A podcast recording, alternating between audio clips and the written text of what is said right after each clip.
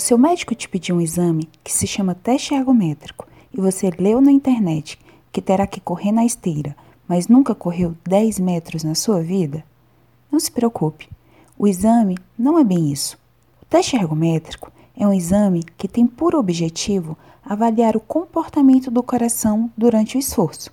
Esse esforço pode ser estimulado basicamente de duas maneiras: na esteira ou na bicicleta.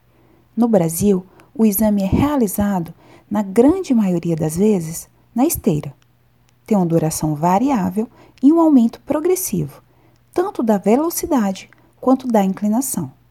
O teste ergométrico pode ser solicitado pelo seu médico para diversas situações, como, por exemplo, para um risco cirúrgico, para uma queixa de palpitação e ainda na avaliação para atividade física.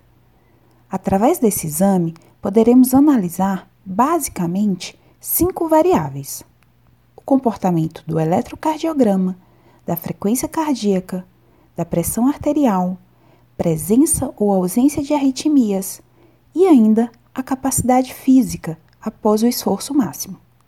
Entretanto, o esforço é individualizado. Para uma senhora de 80 anos, pode ser uma caminhada a 4 km por hora, e para um atleta, pode ser uma corrida a 17 km por hora.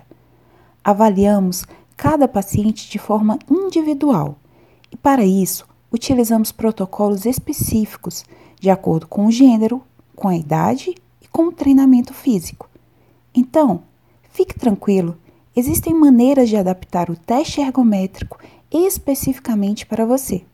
Eu sou Dr. Yara Aguiar, médica cardiologista.